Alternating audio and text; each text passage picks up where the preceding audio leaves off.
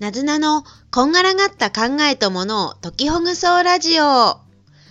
この番組はごちゃごちゃした考えやものを分けて整える解きほぐし屋の私、なずなが日々の工夫をお話しする番組です。と今日はですね、先日5月7日日曜日に配信しました休みの最後に財布を整理してみませんか？というゴールデンウィークの最終日曜日に財布を整理してみてはいかがでしょうということに関連したお話をしたいと思います。財布を整理することで区切りをつけるっていうようなことをお話ししたのですけど、その区切りのことについて私は区切るという習慣が以前はほとんどありませんでした。区切るっていうことを体に覚えさせてなかったんですね。例えば何か勉強して勉強し終わっても勉強道具をそのまま机の上に置きっぱなしで次のことをしたりお茶を飲んで美味しかったなぁと飲み終わったカップをそのまま置きっぱなしにしていたり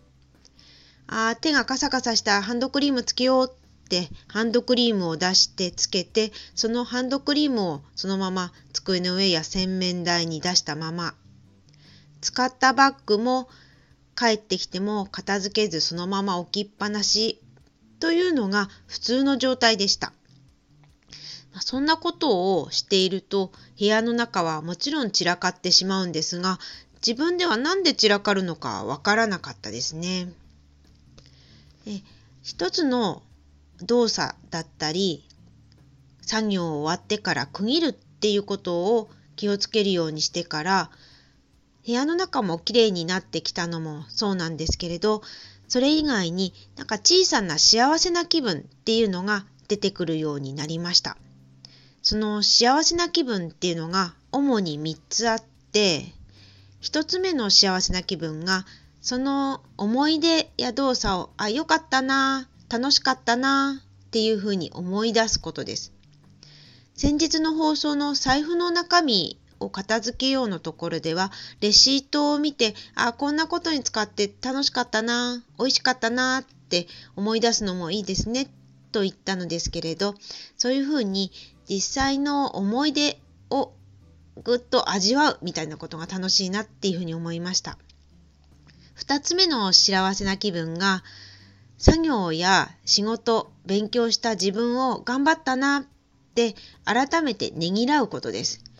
そうやって自分で評価して、ああ、よかったな、充実した時間だったなっていうふうにしっかり味わうっていうことも、これも自分自身の肯定感というんでしょうか。何かそういったものを高めるような感じがしました。そして3つ目が、一つずつ片付ける、終えたらしまうっていうことをやることで、空間がきれいになって、次の何か始める時にああ気持ちいいなやろうっていうやる気が出てくるこの3つが幸せな気分になるなということになりました区切るという習慣は小さい頃からほとんど私はなくって本当にできるようになってきたのがここ数年というような感じなんですけれど皆さんも区切るということしてらっしゃるでしょうかもし区切るということをしてない方は少しだけ意識してみるといいかもしれませんね。ありがとうございます。さて、ここからは以前の放送にいただいたコメントをご紹介したいと思います。第1回目の放送、はじめまして、なずなです。お部屋からの脱却、物の片付けと考えの整理は似ているについて、しばらぶ様からいただきました。えー、しばらぶです。はじめまして。初配信おめでとうございます。これからは毎日がワクワクですね。どうぞよろしくお願いします。はい、ありがとうございます。初めての投稿にこんな風に見ていただいて、そしてコメントもくださってとっても嬉しかったです。しばらぶさん、ありがとうございました。次に、えー、第2回目の放送。雨の日に休みの最後にせえーと、ごめんなさい。財布を整理してみませんか？の回にコメントいただいて、えー、タバコ、タバコさん、スマホの整理しました。スマホのアプリ整理しました。ということで、ありがとうございます。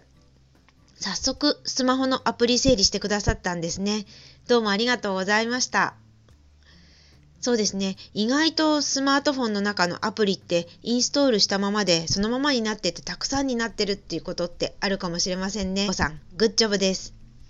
はい。どうもありがとうございました。またよろしければコメントいただけるととっても嬉しいです。ではまたお越しくださいね。なずなでした。